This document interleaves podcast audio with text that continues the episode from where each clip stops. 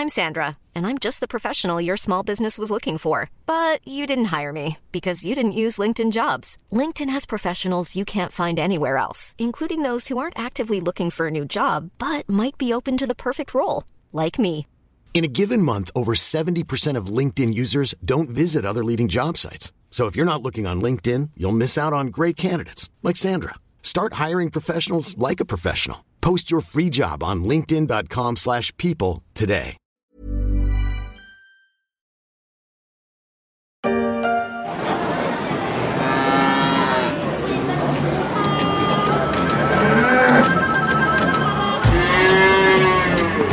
Difficile de la rater au milieu des veaux, des cochons, des moutons et des poules. La mascotte Farming Simulator a pris ses aises depuis quelques années dans les allées du salon de l'agriculture. Un costume de vache, du genre pinoir ou Schleswig-Holstein, elle veille sur les quelques bornes qui trônent au milieu du salon. À l'image des fans de football, de rallye, de Formule 1 ou de basket, les fermiers en herbe ont aussi leurs jeux vidéo. Plus que des jeux, des outils qui peuvent susciter des vocations.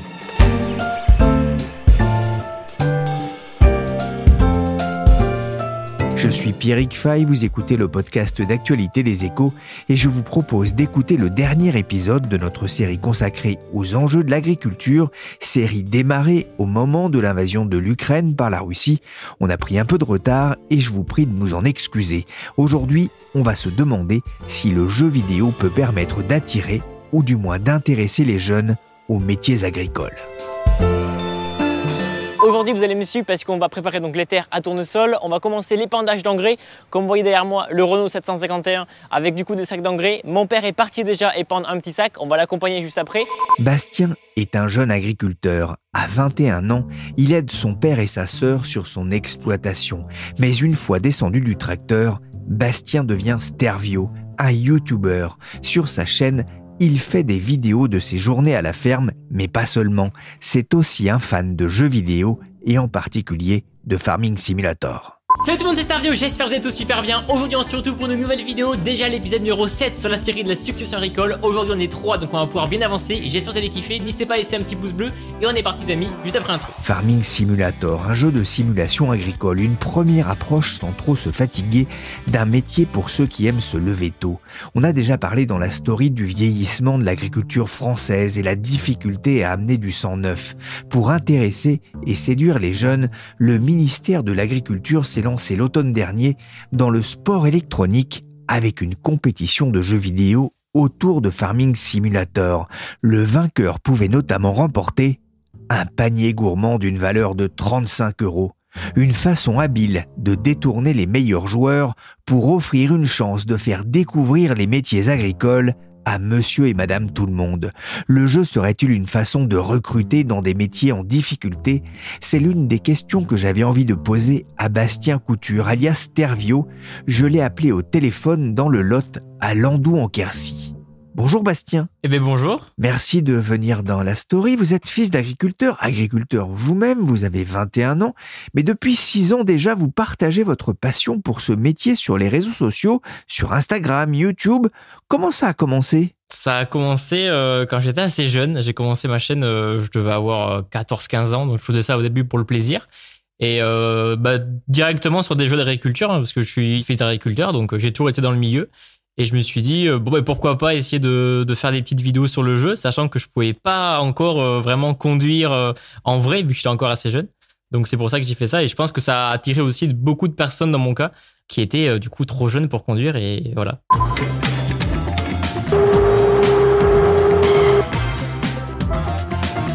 Là, regardez, je vous ai mis les différents disques qu'on peut retrouver sur le semoir. Donc de plus en plus, il y a du sarreau qui se fait. Depuis, vous avez appris à manier les tracteurs. Dans cette vidéo, on vous entend vous occuper du semis de tournesol et de sorgho. C'est ce qui s'appelle mettre la main à la pâte. Vous avez plus de 350 000 abonnés sur YouTube. On peut dire que vous êtes un, influenceur. Vous visitez aussi d'autres fermes. Vous avez même créé, comme de nombreux YouTubeurs, une gamme de vêtements, la famille Agri. Ça vous laisse encore du temps pour les travaux à la ferme? Ah Oui, bien sûr. Bah, en fait, j'ai justement, euh, je me suis entouré de pas mal d'amis que j'ai rencontrés sur Internet et ça fait que voilà, on travaille ensemble. Bon, bien sûr, pour les vidéos à la ferme, je fais ça seul, hein, mais pour les vidéos justement sur le jeu aussi Farming Simulator, c'est un jeu aussi que je joue pas mal sur ma chaîne. Euh, bah ça, voilà, c'est des gens avec que j'ai rencontrés sur Internet et on est devenus amis. Et justement, Famille Gris, c'est une marque que j'ai créée avec un ami, il s'appelle Germain. Et voilà, du coup, c'est vrai que ça fait euh, pas mal de rencontres aussi de, de, faire des choses sur Internet. Oui, ça ne vous a pas fait passer l'envie finalement de, de, travailler la terre ou Non, pas du tout. Ah, non, non, bah forcément, moi, toi, la ferme. Euh, tôt ou tard, je la reprendrai. Là, actuellement, j'ai une sœur euh, jumelle qui va s'installer euh, fin d'année. Moi, actuellement, j'ai encore YouTube qui me prend beaucoup de temps et je me dis, bon, tant que YouTube, euh, c'est quelque chose qui me fait découvrir des choses, qui me permet de vivre aussi de ça, bah, je préfère faire YouTube et le, jour où ça marchera un petit peu moins, où ça me plaira plus, j'aurai la femme à côté pour aider ma sœur. Bah, vous êtes professionnalisé, hein, je crois, depuis six ans. Ah bah oui, forcément. Au début, je faisais ça avec une tablette, je filmais un écran, je savais pas vraiment comment parler et à qui parler surtout parce que ça fait bizarre de devoir parler devant une caméra et on sait pas qu'il y a des gens derrière. Mais on s'y fait avec le temps et puis euh, forcément on achète du matériel, des micros, des caméras. Là maintenant c'est vrai que je tourne des vidéos, euh, les vidéos justement sur le jeu. Je me suis construit un petit studio donc ça fait un peu plus professionnel et pareil pour les vidéos en extérieur, j'ai des drones, j'ai des stabilisateurs de caméra, enfin j'ai tout ce qu'il faut, des GoPro. Donc c'est vrai qu'il faut se spécialiser quoi. Je me suis toujours posé une question. Les agriculteurs, ceux que vous connaissez, est-ce qu'ils jouent le soir à Farming Simulator Alors certains, mais je pense que non, pas beaucoup parce que ils ont passé une journée complète dans le tracteur ou avec leurs animaux, etc. Et je pense qu'ils n'ont pas trop envie de, de recontinuer à travailler, même si bien sûr c'est du jeu. Donc, euh, je pense qu'il y a beaucoup de gens qui jouent au jeu qui sont, bah, du coup, soit des jeunes qui ne peuvent pas encore euh, vraiment faire ça et qui ont encore la passion euh, à 100%, ou alors des gens qui connaissent pas le jeu, et enfin qui connaissent pas dire l'univers de la ferme et qui découvrent le, la ferme à, travers le jeu quoi. comment est-ce que vous expliquez le, succès d'un jeu comme Farming Simulator qui dépasse largement les, frontières des, agriculteurs? Oui, bah le succès, je pense, c'est euh, la curiosité des gens de dire qu'il y a un jeu qui reprend euh, pratiquement à 100%. Hein, tout est, enfin, le prix des, des, céréales, le prix de vente, le prix d'achat, les terres, enfin, tout est, est, pris en compte. Faut vraiment gérer comme un vrai agriculteur, quoi. Donc, euh, je pense c'est la curiosité des gens et puis surtout euh, les gens qui sont passionnés, quoi, qui ont envie de, de faire comme si c'était vrai et qui peuvent pas le faire euh, parce que s'installer, c'est, c'est compliqué, quoi. c'est assez réaliste. Oui, c'est assez réaliste, mais dans la limite des choses. Enfin voilà, les gens ils jouent pour euh, s'amuser aussi. Si ils, ils, doivent compter en détail des choses, bah voilà, pourquoi je mets tel produit là, pourquoi je, je sème tant de graines ici et pas là-bas? Enfin voilà, c'est, c'est quand même un jeu, mais c'est quand même poussé au maximum quoi. Oui, Bastien, qu'est-ce que vous pensez de l'initiative du ministère de l'Agriculture d'utiliser ce jeu pour euh, attirer les jeunes vers ces métiers justement de la terre? Moi, je pense que c'est euh, une très bonne euh, façon de faire parce que bah ça a été vraiment un, gros coup de com, je pense, qu'il, a fait le, ministère de l'Agriculture. Donc ça a bien marché et puis et puis je pense que voilà, c'est cool de passer par le jeu, c'est plus pédagogique, c'est plus euh, sympa, on va dire qu'on entend que ministre euh, utilise un jeu vidéo, ça fait plus cool et on a plus envie de s'intéresser. Et non, moi je pense que c'est vraiment une bonne euh, bonne façon d'avoir fait. Ah, il y a beaucoup de vidéos sur votre chaîne YouTube, beaucoup de vidéos autour du jeu Farming Simulator, mais ce qui tranche avec beaucoup de joueurs, c'est que vous vous filmez aussi dans la ferme familiale pour fêter par exemple l'arrivée d'un nouveau tracteur dans la ferme avec un débit de parole toujours aussi rapide le tracteur, le T175 que Valtra m'a prêté. On va l'utiliser à 100%, on va l'utiliser sur plein de choses, euh, transport de benne, euh, de la charrue, du décompacteur, enfin plein de trucs sympas. J'espère que vous allez aimer cette vidéo. Encore une fois, merci beaucoup à Valtra et si vous voulez me soutenir, n'hésitez pas à laisser un petit pouce bleu.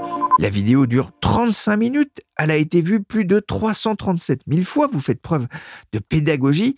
Vous voyez un peu comme un, ambassadeur du monde agricole au sens large? J'aime pas ce mot. Bah, J'essaye de faire passer toujours des messages positifs, de, de, de montrer que, bah, par exemple, gens qui sont pas du milieu, si jamais ils ont une question, bah, qu'ils hésitent pas à s'arrêter sur le bord d'un champ et poser des questions ou quoi. Enfin, nous, on est là pour répondre, on n'est pas là pour. Euh, enfin voilà, c'est toujours euh, hyper euh, sympa de, voir que les gens s'intéressent au milieu. Donc euh, moi, c'est ce que j'essaie de faire passer à travers les vidéos.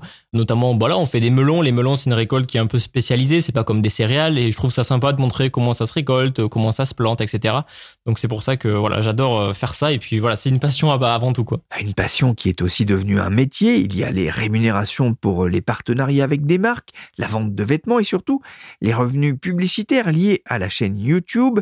C'est aujourd'hui votre priorité, vous le disiez, ce qui ne vous pas de donner un petit coup de main à votre sœur, comme ici, lorsqu'elle utilise un broyeur attaché au tracteur. Elle a déjà broyé une bonne partie du champ. Là, il reste encore quelques allers-retours. Je pense d'ici une demi-heure, elle aura terminé. Stervio, savez-vous si vous êtes parvenu à, susciter des vocations? Oui, j'ai quelques messages de bah, d'abonnés qui me disent qu'ils se sont inscrits dans des lycées agricoles et ça me fait trop plaisir quoi de, recevoir des messages comme ça, sachant que c'est des gens qui disent euh, bah, je n'aimais pas trop les tracteurs, je n'étais pas trop du milieu et puis avec le temps, voir les vidéos et puis le jeu, ça m'a donné envie en fait et je me suis inscrit l'année dernière dans un lycée agricole et j'adore. Donc voir des messages comme ça, c'est vraiment exceptionnel. Oui, c'est intéressant parce que le on le voit hein, notamment auprès des jeunes, le métier d'agriculteur parfois fait l'objet hein, de parce qu'on appelle l'agribashing. Ça, c'est quelque chose qui vous touche? Bah un petit peu, mais c'est vrai que euh, pour ça qu'il faut essayer de sensibiliser les gens un petit peu à ça. Mais et voilà, enfin, on essaie d'expliquer les choses et c'est en expliquant que voilà, on évite euh, cet attaquer bashing quoi. Qu'est-ce que vous avez fait comme étude? Alors moi, c'est vrai que c'est axé. Euh, quand les gens me posent la question, ils me disent ah bon? Mais moi, j'ai fait un, un, lycée euh, professionnel dans l'électronique, donc aucun truc dans l'agriculture. Mais euh, donc tout ce que je connais de l'agriculture, c'est bah, de tout ce que j'ai pu savoir et tout ce que je fais à la ferme actuellement quoi. Et qu'est-ce qui a fait qu'il y a eu ce changement de voie? Ben en fait, au début, je n'avais pas vraiment vocation à reprendre la ferme ou être agriculteur. Je trouvais ça assez compliqué euh, et puis en fait avec YouTube justement qui fait que je découvre des, choses très sympas et que je voyage un petit peu et je découvre d'autres types d'agriculture aussi dans la France. Je me suis dit il faut que je reprenne la femme quoi. C'est pas possible. Ce que je veux faire c'est ça quoi. Donc euh, en fait moi c'était l'audiovisuel ou un petit peu euh, l'agriculture et j'ai réussi à combiner les deux. Donc voilà maintenant il reste plus qu'à reprendre la ferme. Bon les amis, on vient d'arriver du coup à la ferme. On va aller voir du coup la gérante. Donc c'est une agricultrice qui tient cette ferme. Il y a beaucoup de monde. C'est une ferme de 1000 hectares. Euh, donc ferme mythique en Pologne et tout, etc. Enfin c'est trop bien les gars. J'espère que vous allez vraiment kiffer. Bonjour. Euh, bonjour. Je suis Agnieszka. Jestem euh... rolnikiem. Euh, tu vas visiter une ferme familiale. J'ai deux filles et deux fils. Et c'est vrai que quand il n'est pas sur son clavier souris, il voyage Stervio jusqu'en Pologne pour nous faire découvrir l'agriculture sous toutes ses facettes.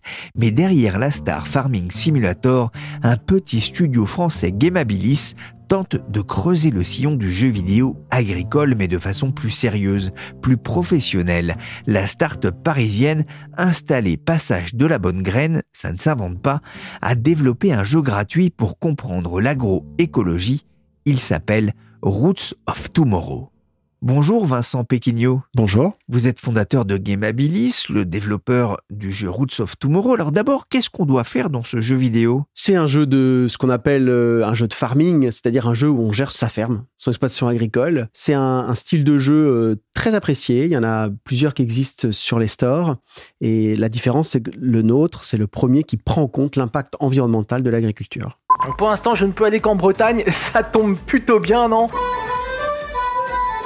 On est ici en Bretagne, on est chez nous, on va faire du cochon. C'est un jeu de gestion. Il ne s'agit pas seulement d'élever des, cochons ou, de faire pousser du blé. Il faudra tenir compte aussi alors des aléas météo, des aides financières de l'État ou de l'Europe, et également donc de son impact environnemental. C'est vraiment ce qui vous a incité, vous, ce qui vous a poussé à lancer ce jeu? Oui, nous, ce qui nous a poussé à lancer ce jeu, c'est euh, la préoccupation autour de l'agroécologie et de la transition vers l'agroécologie. Quand j'ai créé le studio il y a, six ans, j'avais focalisé tous mes jeux sur l'alimentation. On a fait pas mal de jeux sur l'alimentation et en rencontrant beaucoup de monde, ils nous ont dit oui, mais le, le nœud de la bonne alimentation, la source de la bonne alimentation, c'est l'agriculture, donc il faut parler d'agriculture. Et donc c'est là qu'on a découvert, en rencontrant euh, différents experts, en l'INRAE, en rencontrant euh, euh, des enseignants, en rencontrant des partenaires du monde agricole, cette notion clé d'agroécologie qui n'est pas forcément aussi bien connue en tout cas qui ne l'aidait pas de ma part. Ah, ce que vous nous dites, c'est que votre objectif, c'est aussi de faire manger des brocolis aux enfants? Alors ça, c'était l'idée d'origine, tout à fait. L'idée d'origine, euh, il y a six ans quand je crée la société, c'est une passion euh, que j'ai. J'ai envie de partager la cuisine, l'alimentation avec mes enfants. Et notamment, le symbole du, brocoli, bah, c'est le légume qu'aiment pas trop les enfants. Et on sait que très souvent, pour les enfants, faire manger des légumes, c'est un peu un défi. Donc je me suis dit, je vais faire des jeux sur cette thématique. J'en ai fait plusieurs. Et c'est là qu'après, j'ai rencontré mon associée, Marianne Tostivin. Elle, elle avait 15 ans d'expérience dans le jeu vidéo. Elle m'a dit, mais on peut faire des jeux sur plein d'autres sujets. Donc, on a commencé par faire des jeux sur la santé. On a fait un jeu qui s'appelle Summertime sur la santé et la sexualité. Après, on a fait euh, des jeux pour l'entreprise autour de l'onboarding des collaborateurs, de l'innovation. Et on est arrivé à ce grand projet Roots of Tomorrow, donc sur euh, la transition agroécologique. C'est un jeu de sensibilisation. En ça, c'est un peu différent de Farming euh, Simulator dont on parlait, mais la dimension ludique, elle doit rester importante dans, ce genre de jeu. Oui, c'est vraiment la clé. En fait, euh, depuis une dizaine d'années, on entend souvent parler de serious game. La difficulté, c'est que souvent, les sociétés spécialisées font un serious game qui est plus serious que game, si vous pouvez me laisser dire cette expression. Et, et donc, nous, on essaye vraiment, avec mon associé, d'avoir un équilibre entre le côté scientifique et le côté fun. Et pour ça, on s'est entouré, on a été aidé par les meilleurs, d'un côté par l'INRAE, de l'autre côté, on a été mentoré par des grands noms du, jeu vidéo, pour avoir d'abord un jeu fun, d'abord du, du divertissement, accessible à tous, et j'allais dire, dans un deuxième temps, le joueur se dit, ah oui, mais derrière, il y a quelque chose de vrai, quelque chose de réaliste, de vrai au sens euh, consensus scientifique, et donc quelque chose qui va le pousser un peu à, à réfléchir, à prendre du recul, et j'espère pour le monde agricole aussi à passer à l'action, parce que c'est l'objectif d'un jeu à impact. Oui, c'est un jeu à impact, mais c'est un jeu accessible effectivement à tous, mais il n'est pas si facile que ça quand même. Hein. Il, y a, pas mal de données auxquelles il faut prendre en compte, notamment les prix agricoles. Oui, oui, tout à fait. Alors c'est un, jeu de stratégie et de gestion. Ce genre de jeu, c'est pas vraiment pour les enfants, c'est plutôt à partir des, adolescents de 15, 18 ans, 25 ans, mais c'est un type de jeu qui a des passionnés euh, qui ont 50, 60 ans. Donc c'est un jeu sur lequel on va jouer plusieurs heures. On n'est pas obligé de jouer d'un seul coup, mais on va faire des parties qui vont durer 2, 3 ou 4 heures. On rentre dans le sujet, on gère sa ferme, on peut faire plusieurs parties, on peut optimiser ses décisions. Euh, voilà, c'est un style de jeu. Il nous a semblé que c'était intéressant pour faire toucher du doigt un sujet qui est donc euh, la gestion des exploitations agricoles, qui a une complexité systémique, puisqu'en fait, faire une transition agricole, euh, si on est là dans la réalité, hein, dans l'agriculteur, il, il, gère un système agricole. Et donc, cette transition systémique, c'est quelque chose, c'est des décisions un peu complexes, et pour les faire comprendre. bien sûr, on les a simplifiés pour que ça reste un jeu, hein, mais pour les faire comprendre, on a fait ce qu'on appelle un jeu systémique, c'est-à-dire un jeu de gestion. Oui, c'est assez facile d'épandre le fumier hein, dans, votre jeu. C'est beaucoup moins rigolo dans la vraie vie. Il y a une idée de sensibiliser euh, les plus jeunes, mais aussi les élèves dans les lycées agricoles. Hein. c'est aussi vers eux que vous vous tournez, mais pas que, j'imagine. Vous avez présenté votre jeu aux, premiers concernés, les, agriculteurs? Oui, on l'a déjà présenté, on l'a fait déjà avec eux. C'est la force de ce projet, c'est qu'on a vraiment autour de la des ingénieurs agronomes, on a des chercheurs, on a les instituts techniques qui sont euh, peu connus mais qui travaillent avec les filières sur l'amélioration des, pratiques agricoles. On a euh, d'autres partenaires, hein, euh, des, groupes privés et, des financeurs publics, des régions qui sont partenaires. Et c'est pas juste pour faire un budget important et faire un jeu ambitieux, c'est aussi parce que l'ensemble de ces partenaires chacun apporte un éclairage particulier sur la transition euh, agricole et la transition agrologique. Donc cet éclairage est, intéressant. Ce qui était intéressant, c'est quand même de dire à, tous qu'il y a une ligne éditoriale, qui est le consensus scientifique, d'avoir un, un juge-arbitre, qui est l'INRAE, et ensuite d'avoir des échanges quand même, et chacun qui peut donner sa vision de ce qu'on appelle la transition, les nouvelles pratiques, euh, voilà, les nouvelles pratiques en termes d'agroécologie, donc ça peut être de l'économique, du social ou de l'environnemental. On viendra hein, tout à l'heure sur le rôle des l'INRAE parce que c'est intéressant effectivement la façon dont vous avez fonctionné avec eux, mais là on voit bien euh, cette idée d'une agroéconomie, d'une agroécologie, quand certains ont tendance à vouloir absolument opposer l'agriculteur à l'environnement oui, ça c'est un obstacle sur le changement et la transition. D'une part, mais d'autre part, c'est pas très bien vécu aussi par les agriculteurs. Ce qui est important, c'est deux choses. C'est de voir que l'agroécologie, ça vise d'améliorer la performance environnementale, mais pas au détriment de la performance économique, parce que s'il n'y a pas de performance économique, ben, il n'y a pas d'exploitation agricole, il n'y a pas d'agriculteur qui peut travailler. Et la performance sociale, parce que la performance sociale, c'est que, bah, une fine, l'agriculture, c'est aussi là pour nourrir euh, euh, les hommes et les femmes. Donc, euh, si on fait dans le jeu ou dans la réalité d'ailleurs, une, exploitation qui soit idéale sur le plan environnemental, mais qui ne nourrit personne, ça ne marche pas. Et donc dans le jeu, quand on dit ça marche pas, ça veut dire que c'est un game over, tout simplement. Pourquoi un jeu gratuit? Alors c'est aussi notre vision du jeu à impact. On a des partenaires autour de la table qui investissent un peu comme un, un mécénat, comme un partenariat, en disant voilà, ça fait partie de notre rôle de parler d'agroécologie, de sensibiliser le grand public et le monde agricole à l'agroécologie. Donc ces partenaires ont l'avantage de nous financer un premier jeu gratuit. Alors pour parler un tout petit peu modèle économique, puisque Gameabilis c'est aussi une, une start-up, sur ce jeu gratuit, l'avantage c'est qu'on peut fédérer un grand nombre de joueurs et sur la base de ces joueurs, on va nous commercialiser des produits complémentaires. Donc on a déjà une licence de challenge d'e-sport, un peu on peut dire, qui permet par exemple à une entreprise de faire une compétition entre ses collaborateurs pour parler d'agroécologie. Et parler d'agroécologie, c'est parler aussi climat et c'est parler aussi biodiversité, donc c'est assez large. Ensuite, on a une licence qui vise l'enseignement. Donc là, c'est pour donner les, outils à un enseignant, un formateur pour prendre le jeu, qui est un jeu, euh, j'allais dire, de divertissement aussi, mais d'en faire un véritable outil pédagogique. Et puis, bah, comme on est aussi dans le jeu vidéo, on va aussi vendre des options aux joueurs. Pour les plus passionnés, ils pourront par exemple acheter des ruches pour améliorer leur euh, exploitation. Donc il y a vraiment un modèle économique complet, toujours avec l'objectif de si on veut bâtir un modèle économique, c'est aussi pour multiplier l'impact. Et je pense que c'est, je suis pas le seul à le dire, hein, les, les, entrepreneurs à impact en France ont bien conscience de ça. Il faut bâtir un business model, pas uniquement pour la réalité économique, mais aussi parce que ça permet de démultiplier l'impact de la société. Vous avez travaillé avec le conseil scientifique de l'INRAE. Euh, qu'est-ce qu'il vous a apporté? Alors, euh, l'INRAE nous a apporté bien sûr la crédibilité et vraiment ce côté euh, juge-arbitre. Donc, l'INRAE a différentes missions. Une des missions, c'est la recherche autour de Il y a aussi sur l'environnement, sur l'alimentation. Le président de notre conseil scientifique, c'est Christian Huy, qui est le directeur scientifique agriculture.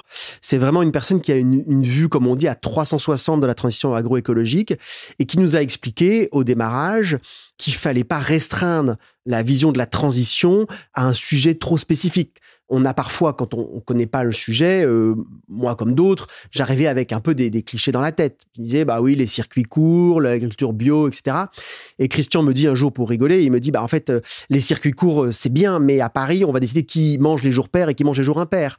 Parce que le circuit court, je dis pas que c'est quelque chose qui n'est pas utile, mais c'est quelque chose qui a sa place dans un changement complet. Mais ça peut pas être la seule solution pour Paris ou ailleurs. Et c'est ça qui nous a fait comprendre, c'est cette euh, multiplicité de solutions qu'il ne faut pas opposer. Il y a une grande opposition dans la transition agricole entre les partisans du bio et les partisans de ce qu'on appelle l'agriculture de conservation des sols. Et cette opposition est, stérile. Nous, on a euh, échangé avec un agriculteur qui nous a beaucoup aidé aussi sur ce projet qui s'appelle Félix Noblia, qui justement essaie de tracer une voie, une troisième voie qui va concilier élevage et maraîchage, conservation des sols et agriculture bio. Et c'est aussi pour ça que le, ministère nous soutient. C'est un peu ce qu'on résume sous l'appellation de la troisième révolution euh, agricole. Roots of Tomorrow, c'est aussi une façon de réconcilier l'agriculture et une partie des jeunes qui s'en sont détournés avec parfois des remises en cause brutales comme euh, l'agribashing? Oui, alors il y a vraiment cette volonté. Donc euh, on a vraiment essayé, je pense que c'est quelque chose qui, sur lequel on a eu des, feedbacks très positifs des joueurs, d'avoir une vision équilibrée de la transition de pas mettre des sujets sous le tapis. Il y a des sujets importants, il y a des sujets sur lesquels les filières font des efforts très importants. Le grand public peut toujours espérer que ça aille plus vite, mais voilà, le rythme du changement agricole, c'est le rythme des saisons. On peut pas faire euh, cinq changements par an, on fait un changement majeur par an. Donc je pense que c'est important et c'est aussi la clé de la transition. Il faut aussi que le grand public comprennent ce que font les agriculteurs. Par exemple, que les, euh, les phytosanitaires ont déjà été très fortement réduits. Donc, c'est une évolution qu'il faut continuer. Mais il y a déjà des progrès qui ont été réalisés.